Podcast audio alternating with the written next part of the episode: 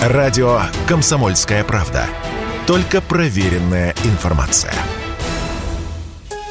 Онлайн-маркетплейс Wildberries был создан в России еще в 2004-м, но всю долгую историю название бренда было англоязычным. В переводе на русский оно означает «дикие ягоды». Но так как о Wildberries в России слышали, если не все, то очень многие, то и два этих английских слова успели выучить. И вот стало известно о переименовании. При переходе по старому адресу стал открываться сайт с обновленной шапкой и надписью «Ягодки» на кириллице. Многие удивились, почему в 2022 году меняет бренд и на иностранный бизнес в России, понятно, а российские компании – оно зачем? Но вскоре выяснилось, что, по всей видимости, это лишь пиар-акция, и Marketplace сохраняет старое название. И если это действительно пиар, то он вышел эффективным и недорогим, считает президент гильдии маркетологов Игорь Березин пиар-акция такой, хайп, надо что-то сбросить, вместо того, чтобы там проплачивать там дорогую рекламу и, и пиар, вот можно придумать такую вот акцию, все про это будут писать,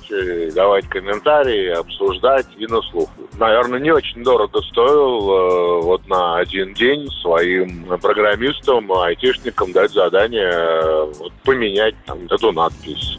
Тем временем иностранные компании с приходом санкций стали обновлять свои бренды в России одна за другой. Лакситан из страны ушел, но потом вернулся. Только название написали кириллицей вместо латиницы. Бренд одежды Resort теперь называется просто Ре. Товары Кроп продают под вывеской CR а Синсей под брендом Син. Приводить примеры можно долго. Зачем иностранные компании меняют бренды в России, радио «Комсомольская правда» объяснила член Совета гильдии маркетологов Анастасия Птуха.